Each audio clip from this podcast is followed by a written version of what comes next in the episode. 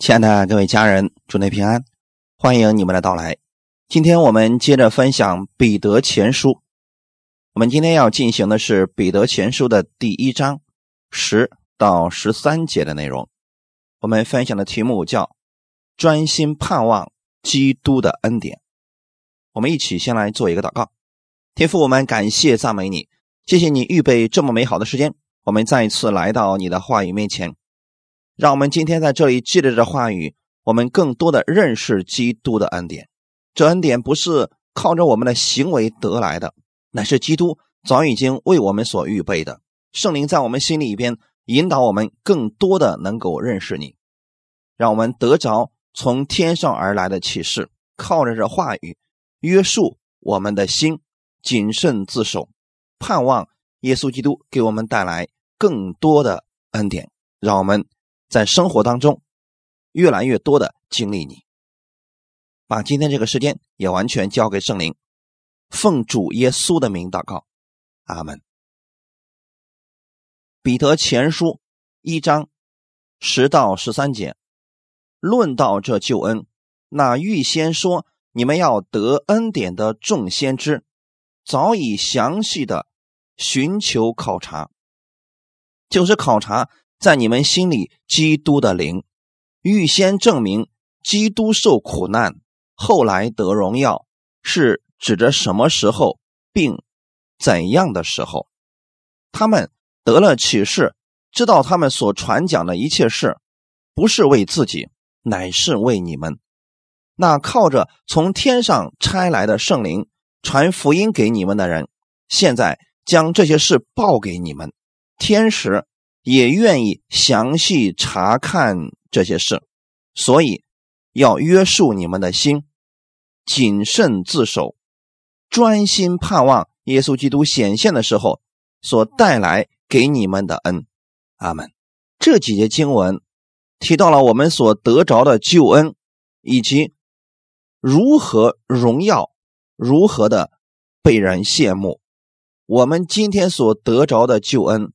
乃是旧约众先知早已寻求考察，甚至天使也愿意详细查看的。彼得在这儿一再强调，信徒所得的救恩是何等的宝贵，以此勉励信徒忍受当前的苦难。论到这救恩，所以下面。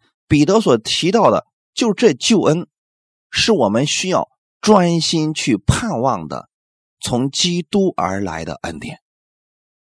看一段经文，《希伯来书》第一章一到三节：神既在古时借着众先知多次多方的小谕列祖，就在这末世借着他儿子小谕我们。又早已立他为承受万有的，也曾借着他创造诸世界。他是神荣耀所发的光辉，是神本体的真相。常用他全能的命令托住万有。他洗净了人的罪，就坐在高天至大者的右边。希伯来书一开始的时候啊，提到了旧约的时候。很多的先知多次多方告诉了以色列的百姓们关于救恩的好消息。就在这末世，也就是耶稣基督显现的那个时代，借着耶稣，让我们更明确的看明了这个救恩。借着耶稣基督，也让我们知道耶稣就是那承受万有的这个世界呢。也是借着他创造的，因此，当你看到耶稣的时候，你就看到了那位创造主，他就是神荣耀所发的光辉，是神本体的真相。我们的救恩就是从耶稣基督来的，耶稣在十字架上为我们的罪流血牺牲。他洗净了我们的罪，就坐在高天至大者的右边。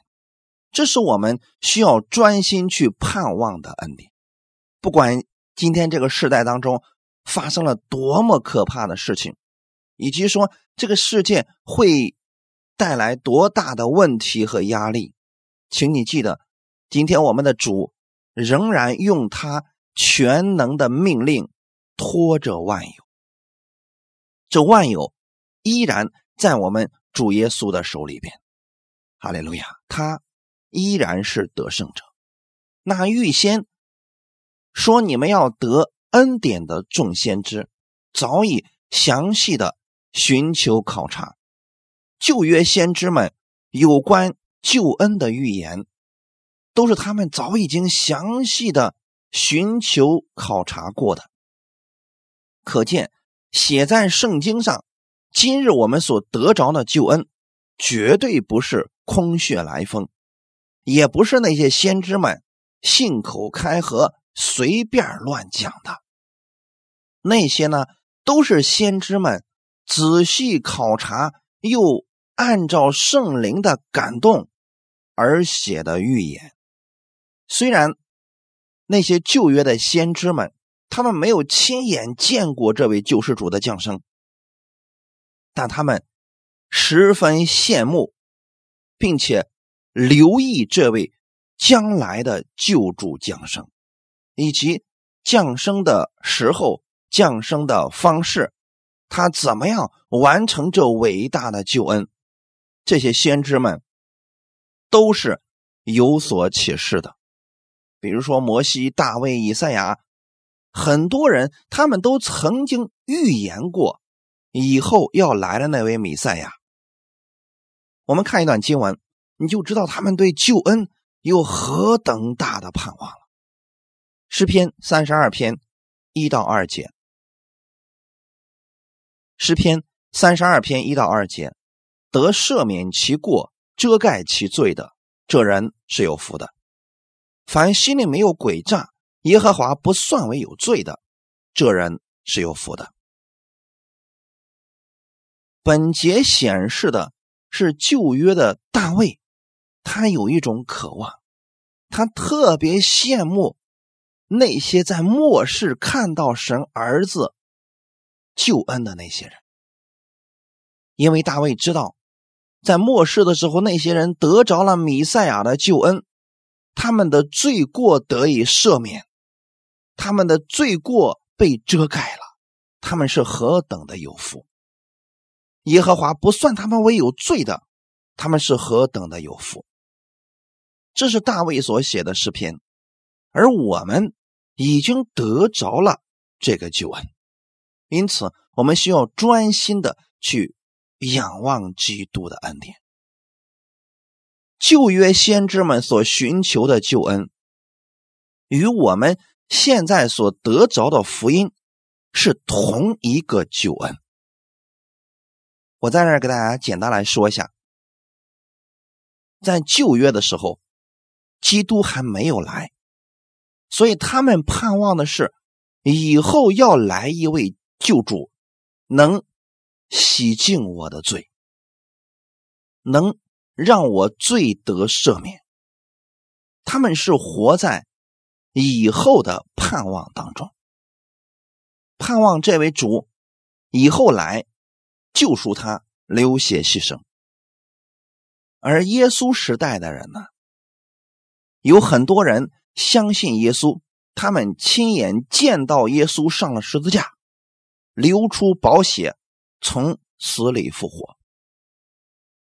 那些人，他们相信的是当时的耶稣所做的事情，而在耶稣之后所出生的人呢，他们相信的依然是耶稣在十字架上的救恩。就拿今天的我们来讲。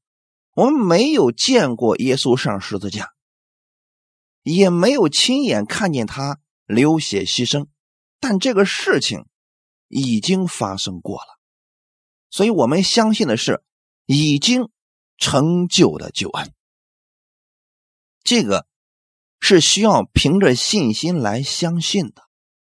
耶稣已经做成了，你能不能相信呢？所以我们得着救恩是得着那已经完成的救恩。新约的信徒所信的是已经来到的耶稣基督，以及耶稣在十字架上为我们所成就的。所以，无论是旧约还是新约，我们相信的是同一位主。无论是旧约还和新约，都是因信被称义的。加拉太书第三章六到九节。加拉太书第三章。六到九节，正如亚伯拉罕信神，这就算为他的义。所以你们要知道，那以信为本的人，就是亚伯拉罕的子孙，并且圣经既然预先看明，神要叫外邦人因信称义，就早已传福音给亚伯拉罕，说万国都必。因你得福，可见那以信为本的人和有信心的亚伯拉罕一同得福。透过这段经文，你们发现了没有？亚伯拉罕是旧约之下的人。亚伯拉罕是如何得着义的呢？信神，他信的是什么呢？他信的是以后要来一位救主。那现在这位救主还没有来，他们如何建立信心呢？所以在旧约的时候，他们需要透过献祭，比如说献上牛羊这些洁净的动物，以此来预表以后要来的那位救主。如果人愿意相信这个祭物流出血来，使他的罪。得赦免了，那这个人就被算为义。亚伯拉罕就是如此被算为义的。他当时不能被称义，是因为耶稣还没有上十字架，还没有完成救恩。我们今天不是被算为义，而是因信被称义了。因为耶稣已经完成了这救恩，你现在只要相信，你就被称义了。而我们现在的这个信和亚伯拉罕的那个信是一样的信，所以你们要知道，那以信为本的人就是亚伯拉罕的子孙。我们现在得着这救恩，不是靠行为，就是靠相信。你相信耶稣，以及耶稣在十字架上所做的，你就是被称义的人，你也就是亚伯拉罕的子孙。这些事情，在旧约的众先知他们早都看明白了。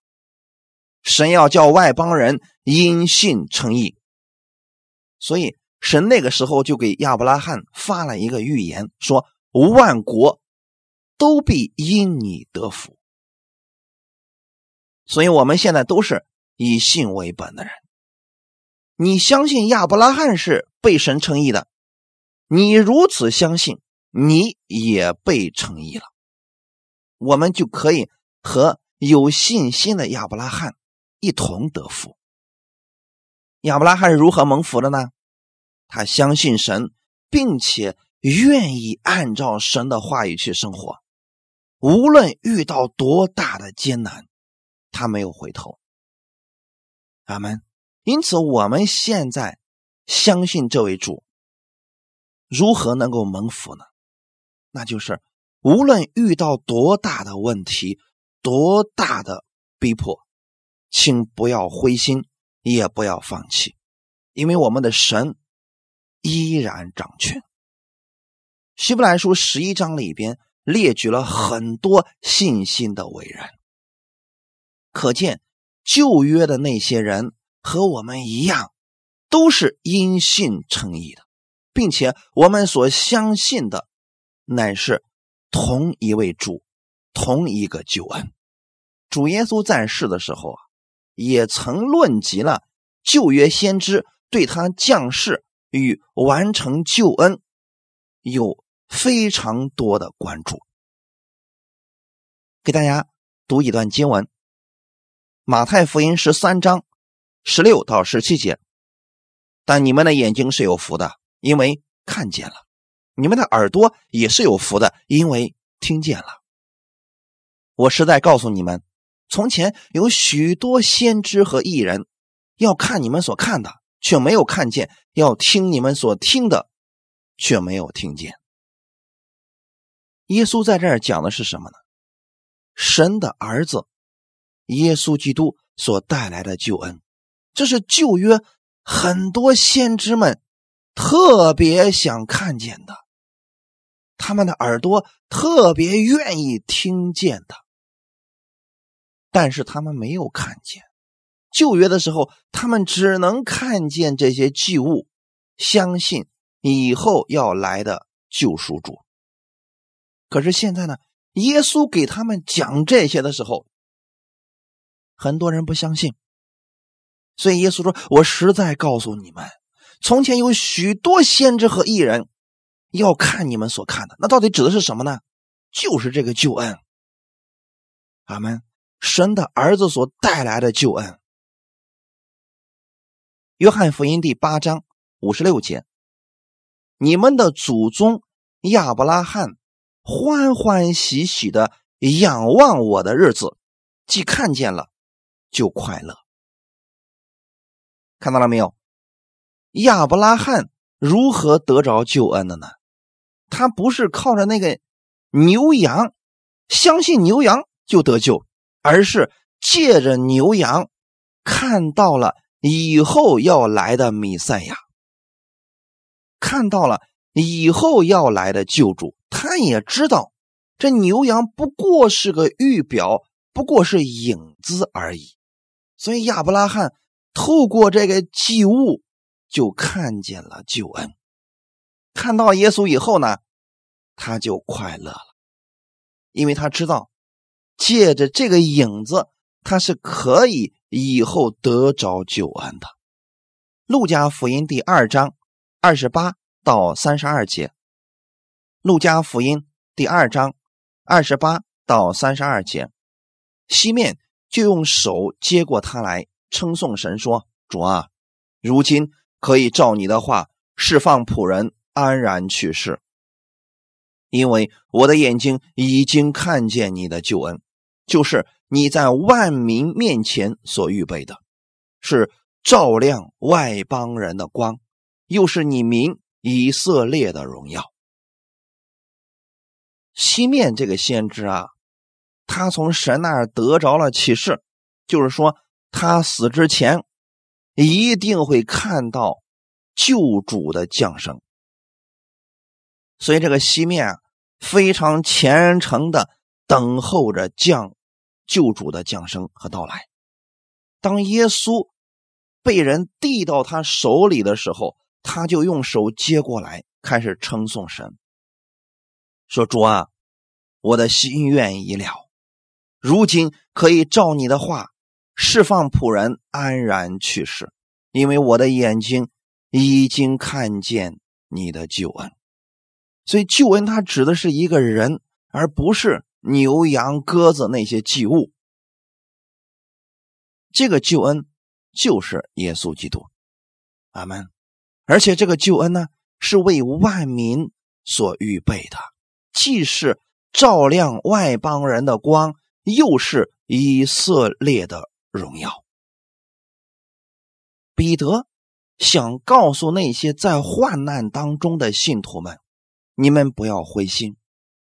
你们已经得着了救恩，这个救恩是过去以色列很多的先知都盼望的，你们已经得着了。所以，无论遇到多大的问题，请不要灰心，不要失去盼望。你们要专心去盼望基督的恩典，就一定会看到神的拯救来到。按照希伯来文。米赛亚的意思翻成希腊文就是基督的意思。本节要告诉我们，旧约先知尽力想要探寻神所应许的弥赛亚，就是耶稣基督。约翰福音第一章四十到四十一节，听见约翰的话，跟从耶稣的那两个人，一个是西门彼得的兄弟安德烈，他先找着自己的哥哥西门，对他说：“我们遇见米赛亚了。”米赛亚翻出来就是基督。所以弟兄姊妹看到了没有？旧约的时候，他们一直期盼着米赛亚的到来；新约，他就是耶稣基督。今天你们已经得到这个救恩了，所以无论遇到多大的问题，你可以去求告神，这位基督他能够帮助你。无论你现在遇到多大的压力和问题。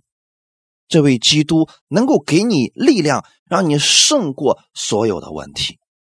彼得前书一章十一节，就是考察在他们心里基督的灵，预先证明基督受苦难，后来得荣耀，是指着什么时候，并怎样的时候。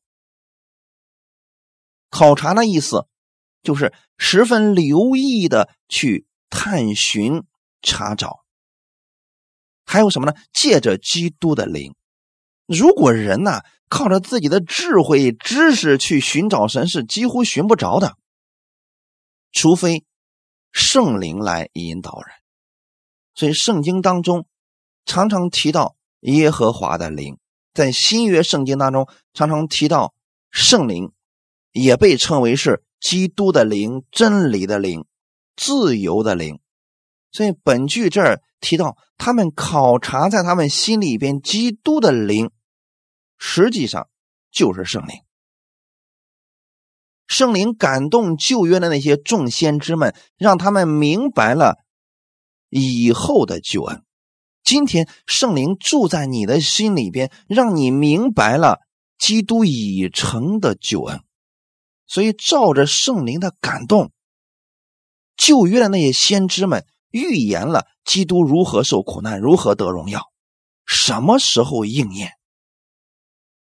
这些呢都有非常清楚的经文。我们来看一段经文：以赛亚书五十三章一到六节。以赛亚书五十三章一到六节，我们所传的有谁信呢？耶和华的膀臂向谁显露呢？他在耶和华面前生长如嫩芽，像根出于干地。他无家型美容，我们看见他的时候也无美貌使我们羡慕他。他被藐视，被人厌弃，多受痛苦，常经忧患。他被藐视，好像被人掩面不看的一样。我们也不尊重他。他诚然担当我们的忧患。背负我们的痛苦，我们却以为他受责罚，被神击打苦待了。哪知他为我们的过犯受害，为我们的罪孽压伤。因他受的刑罚，我们得平安；因他受的鞭伤，我们得医治。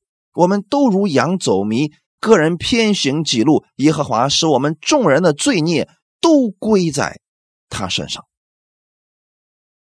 当时的信徒们虽然。有很很些人也期盼着弥赛亚的到来，可是当先知告诉他们这些信息的时候啊，他们却不了解，也不知道这说的到底是什么。弟兄姊妹，我们今天就也遇到了这样的问题，就是我们所传给世人的这个信息啊，很多人不相信，不相信耶稣是基督。就如同当时的先知以赛亚去给他们传达以后要来一位弥赛亚会担当他们的罪孽一样，当时的以色列百姓也是不相信。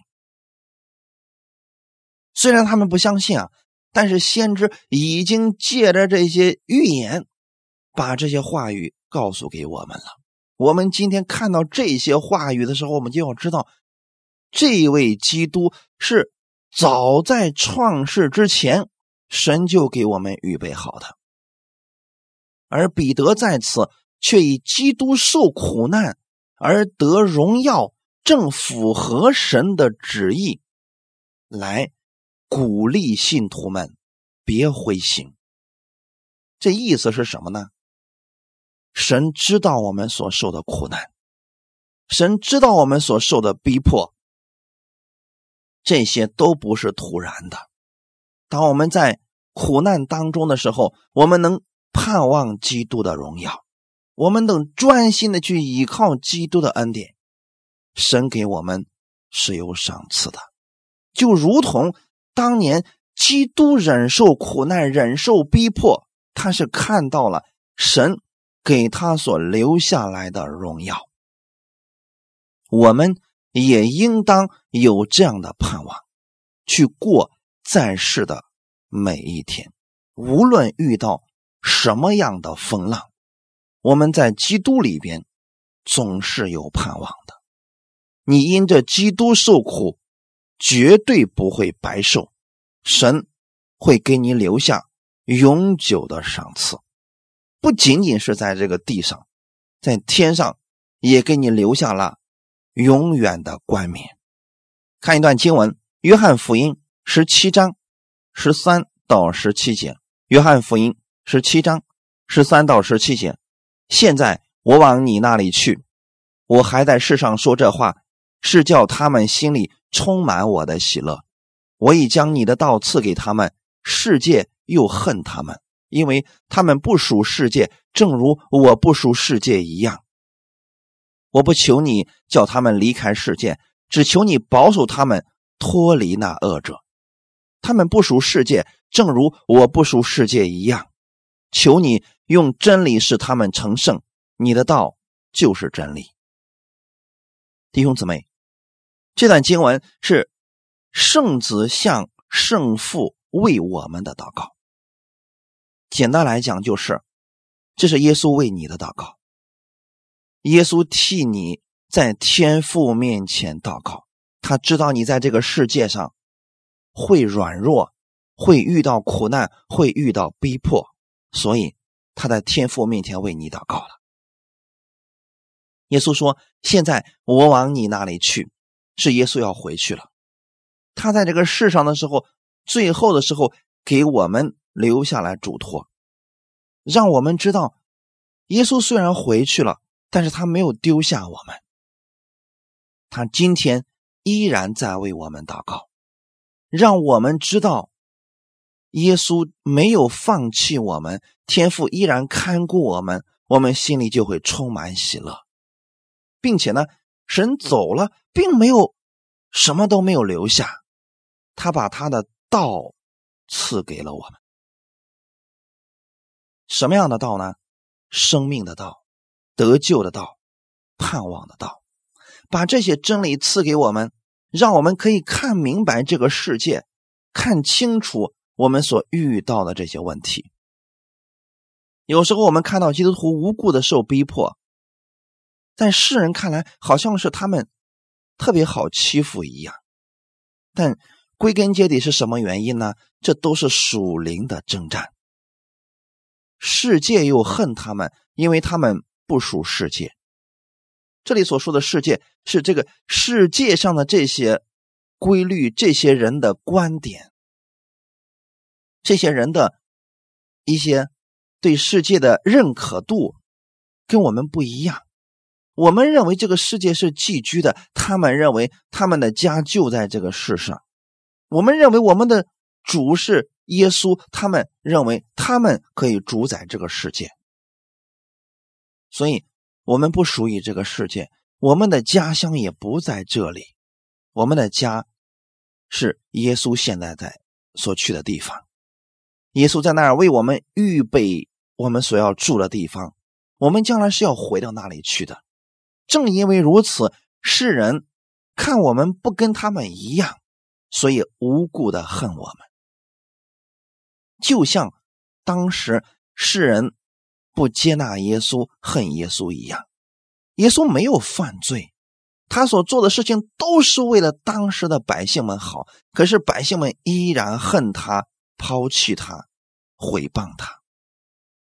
所以今天你在这个世界上，你为了持守真理而活，确实会遇到逼迫，遇到不理解，遇到这些危险，但神都知道，世人恨你不是因为你做的不够好，乃是因为你不属于这个世界，正如耶稣不属于这个世界一样。很多基督徒在遇到逼迫、遇到苦难的时候，总是希望回去，但在这儿，耶稣说。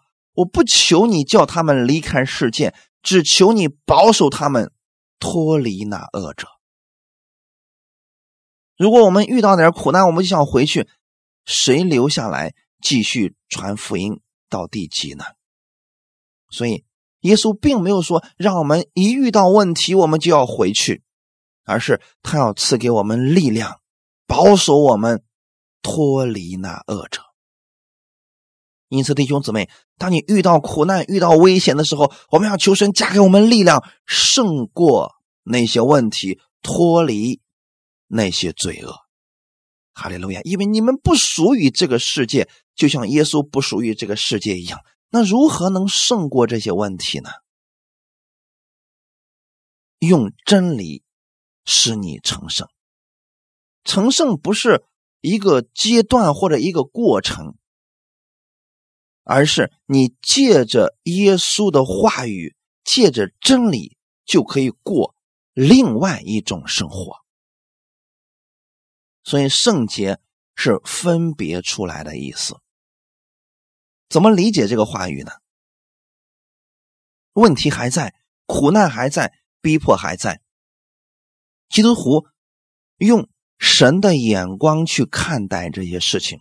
他们心里边就会充满安息，充满盼望。我们可以想象一下，当时在罗马的那些信徒们，他们不断的受到逼迫，遭受苦难。我相信他们向神祷告了，让神救他们脱离这些苦难。可是神救他们的方式，不是让那些苦难、让那些逼迫者消失。而是让他们在苦难当中，用神的眼睛看这些灵魂，忍受苦难。所以彼得才写了《彼得前书》，以此让他们透过另外一个角度去看待这些问题。怎么看待这些问题呢？就是在苦难当中，我们依然有盼望，我们是专心。盼望基督的恩典，就算在苦难当中，我们可以靠着基督的话语得胜。就是在苦难当中，我们依然有盼望，依然不灰心，依然不丧胆。这就是你靠着真理，已经活出了圣洁的生活。很多人以为我们信了耶稣就不会遇到一丁点的风浪。那才叫做安息，不是真正的安息。是暴风雨来临的时候，你在暴风雨当中依然可以胜过，就如老鹰穿越暴风雨一样，它不惧怕这些，因为它跟别的动物不一样。别的动物听到打雷、听到暴风雨，它们就躲进自己的窝里边，而鹰是可以直接飞越这些风暴。直接穿越这些云层，胜过这些的。我们今天也需要用神的话语穿越这些风暴，它就再也无法影响我们了。其实很多时候，影响我们的只不过是我们的心动摇了。所以，我们看到环境，我们惧怕了，我们担心了。弟兄姊妹，如果你对神的话语是有绝对的盼望，相信。无论遇到多大的艰难，你都相信基督的恩典胜过这个世界。神的道就是这个真理，这个真理能让你过分别为圣的生活。即便你遇到再大的苦难、再大的逼迫，你不会灰心，也不会退缩。你知道你的神没有丢弃你，你知道他依然掌王权，所以你就可以在环境当中高声歌唱了。在暴风雨当中，能够向神呼求，哈利路亚，这才是真正的圣洁的生活，安息的生活，哈利路亚。接着往下看，彼得前书一章十二节，他们得了启示，知道他们所传讲的一切事，不是为自己，乃是为你们。那靠着从天上差来的圣灵传福音给你们的人，现在将这些事报给你们，天使也愿意详细查看这些事情。可能有一些人不理解，说我们已经在新约之下了，那旧约圣经为什么还留着呢？没有用了，我们只需要看新约的书信就可以了呀。这确实有一些人只看新约书信，旧约不读了，那说没有什么意思，不需要了。我们看这段经文，他们得了启示，这里的他们指的是旧约的众先知们，他们服侍神的时候。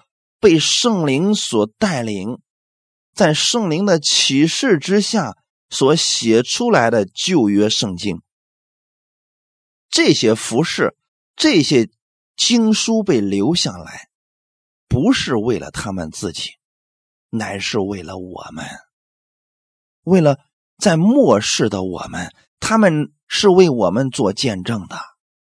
如果没有旧约这些先知们预言，他们为主付上一切，甚至生命。我们如何知道神的话语已经成就了呢？所以旧约的这个圣经啊，大家还是要顺序来读的。你在读的时候，你就知道原来在旧约当中已经提到了救恩，而那些先知们一直很盼望着得着这个救恩，他们眼睛没有看见。但是他们依然相信，依然欢欢喜喜的盼望着神的荣耀。我们呢？我们今天在患难当中，在苦难当中的时候，我们也特别盼望苦难消失，荣耀来到。但在这没有来到之前，请你像旧约先知盼望救恩一样，欢欢喜喜的。迎接你的生活吧，无论外面遇到多大的风浪，你内心要持守从神而来的这种喜乐，就像亚伯拉罕一样，神应许他，你的后裔如同天上的星，如同海边的沙一样多。即便是在亚伯拉罕临死之前，他也没有看到这个应许的成就，但是。亚伯拉罕在临死之前，依然带着盼望，依然相信神的话语必然会成就，并且神没有说谎，我们看见了这个事情确实成就了。世人两个人之间立了约定，如果有一个人去世了，另外一个人就认为合同就终止了，但我们的神不是这样的。神给了你应许，就算我们的生命结束了，神会把这个应许在我们的后代身上成就。我们是亚伯拉罕的后代，对吗？亚伯拉罕没有看见的那个神的应许，我们看见了。神给他所说的救恩，我们也看见了。这就说明了神是信实的神。因此，基督所说的那些救恩。那些盼望的事情，我们眼睛现在没有看到，你依然要相信。我们要专心盼望基督的恩典，哈利路亚！因为已经有众先知和天使的话语成为我们的凭据了，这就是我们可以对神放心的去相信的原因。他要赐给我们的祝福，绝对不会减少的。所以，无论你现在向神祷告什么，你只要向神祷告了，你应该相信神一定会成就的，一定会按照最好的成就在你们的身上。阿门。就算你在苦难当中，在问题当中，也要如此来盼望神的荣耀。彼得前书第一章十三节，所以要约束你们的心，谨慎自守，专心盼望。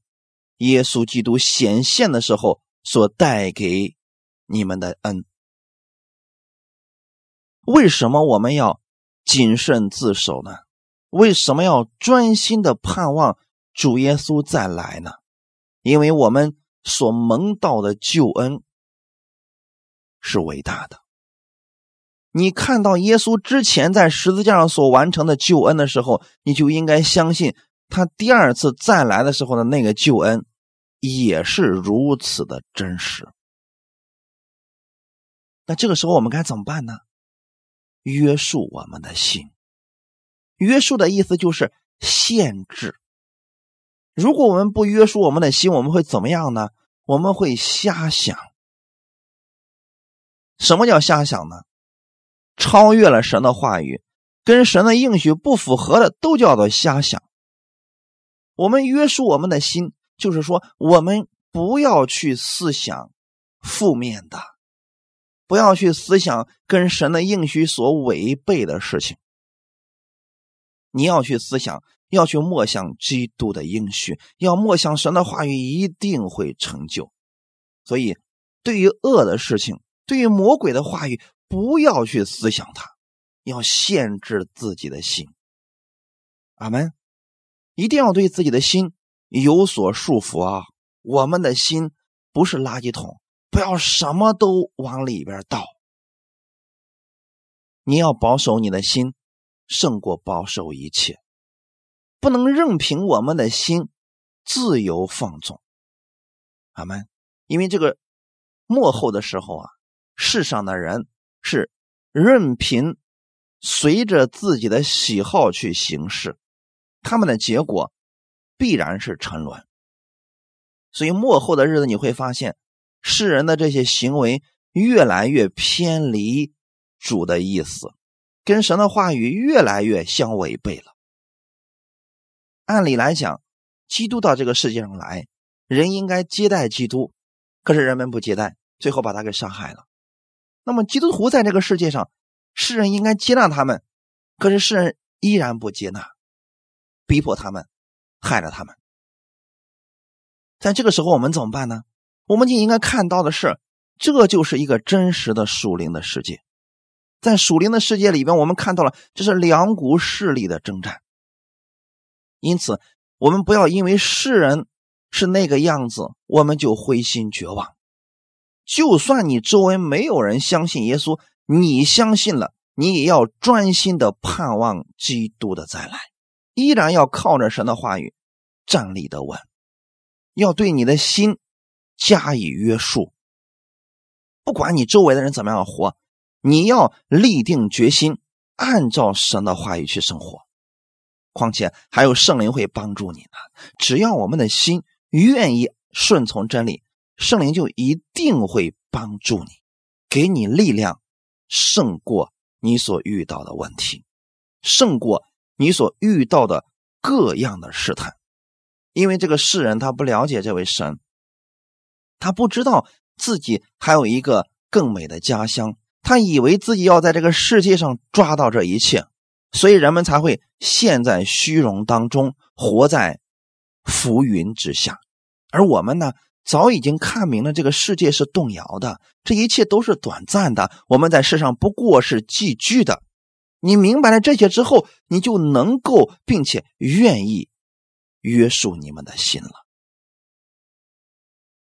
这个束缚你们的心呢，它是古代的时候啊，中东地区的人他有一个习俗，就是中东的那个时候的人的这个服装啊，哎，大多数是长袍。呃，类似于我们中国古代那个长袍一样啊，大部分都很宽，所以他们工作的时候啊，就必须把他们那个腰啊，用一个腰带给它束起来，这样呢，衣服就变得很紧凑了。束上你们心中的腰，指的就是这个意思，就是说，准备要工作了，准备要服侍了，按什么而服侍呢？按照神的心意去服侍了，哈利路亚。以弗所书第六章十四节里面告诉我们：你们应当以真理的带子束腰。真理的腰带是信徒属灵的军装之一。这意思就是，我们行事为人不应该像世人一样。世人呢，遇到问题、遇到苦难就灰心绝望，就唉声叹气。我们不应该这样，我们里边有真理啊！所以遇到问题的时候，我们就应该用真理来束腰，将我们的生活、将我们的行事为人都束于这个真理之内，你就有盼望了。这种行事为人的方式是大有能力的。阿门。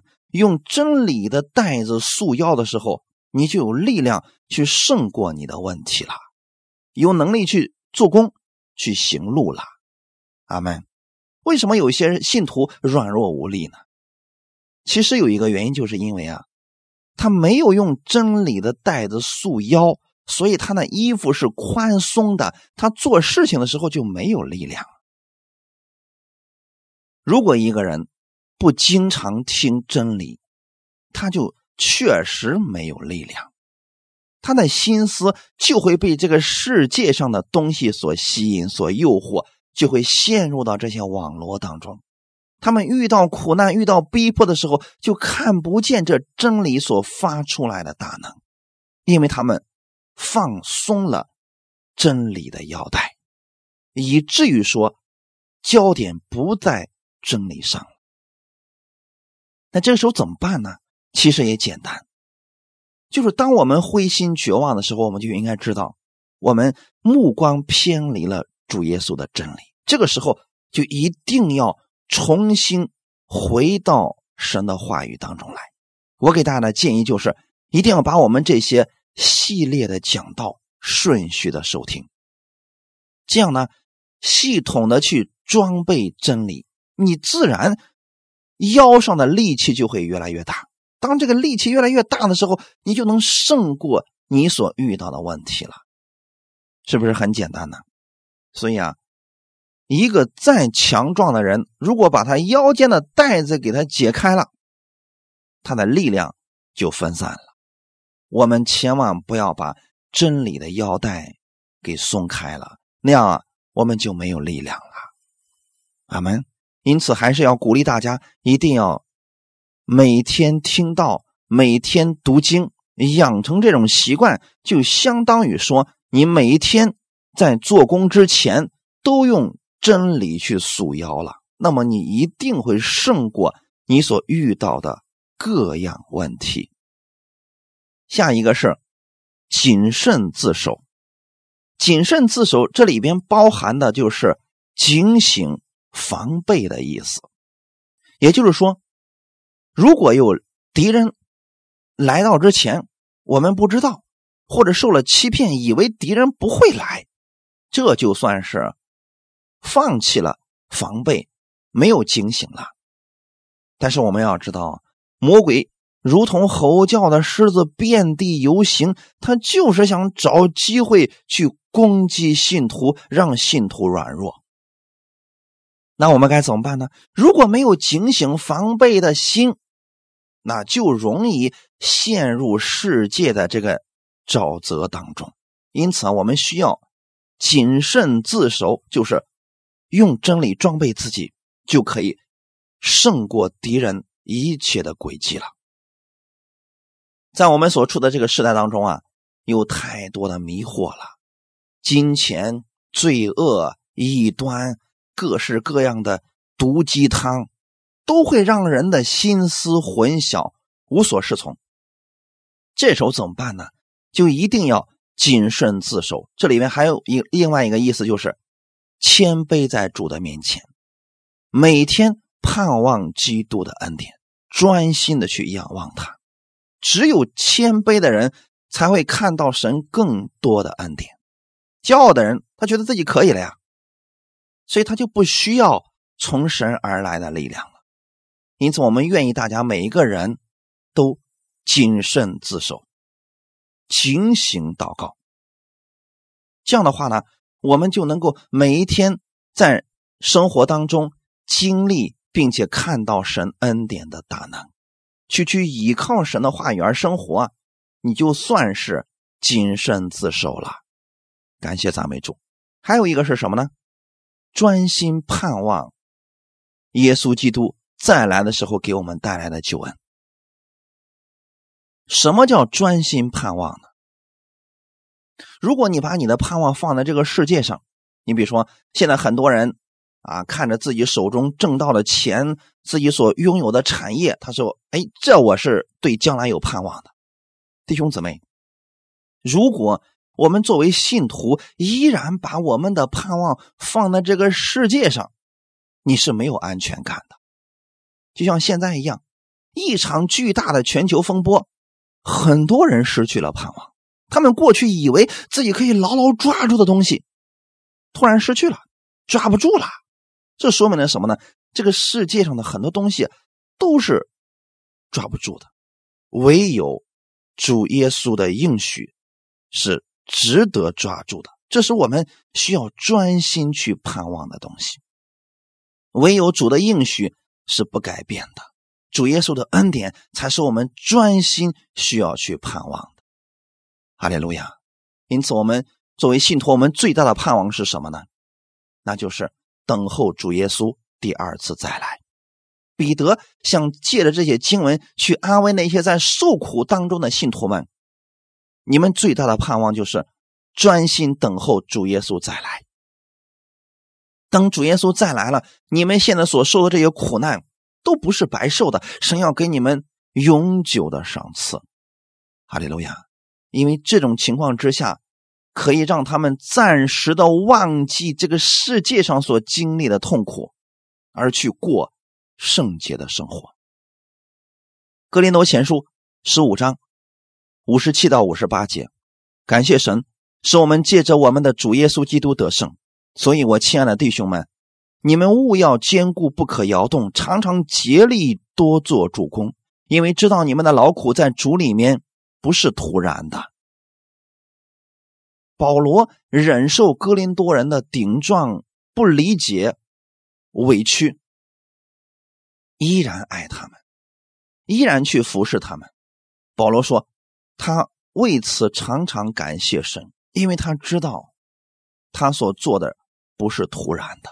他也安慰我们，要让我们无论遇到多大的艰难。无论现在身处多少的逼迫，不要摇动，勿要靠着神的恩典坚固的住，并且呢，要常常的竭力多做主公。这意思是什么呢？你如果把你的工作、把你的精力都放在这个世界上去努力，那个都是短暂的。你应该把你的精力调整一下，把你的使命调整一下，多去为主做工。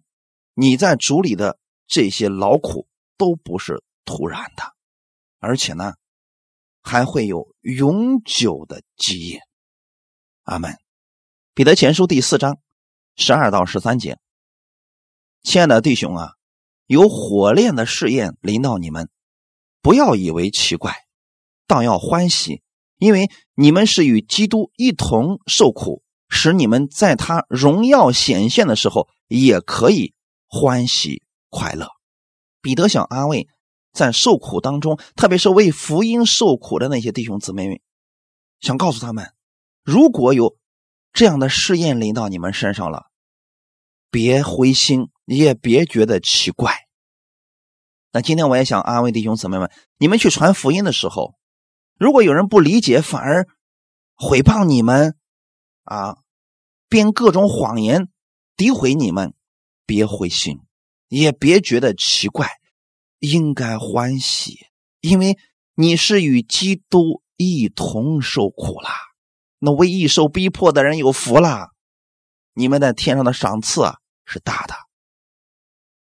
当耶稣基督再次荣耀显现的时候，你也要得着基督的荣耀。那个时候，你一定是欢喜快乐的。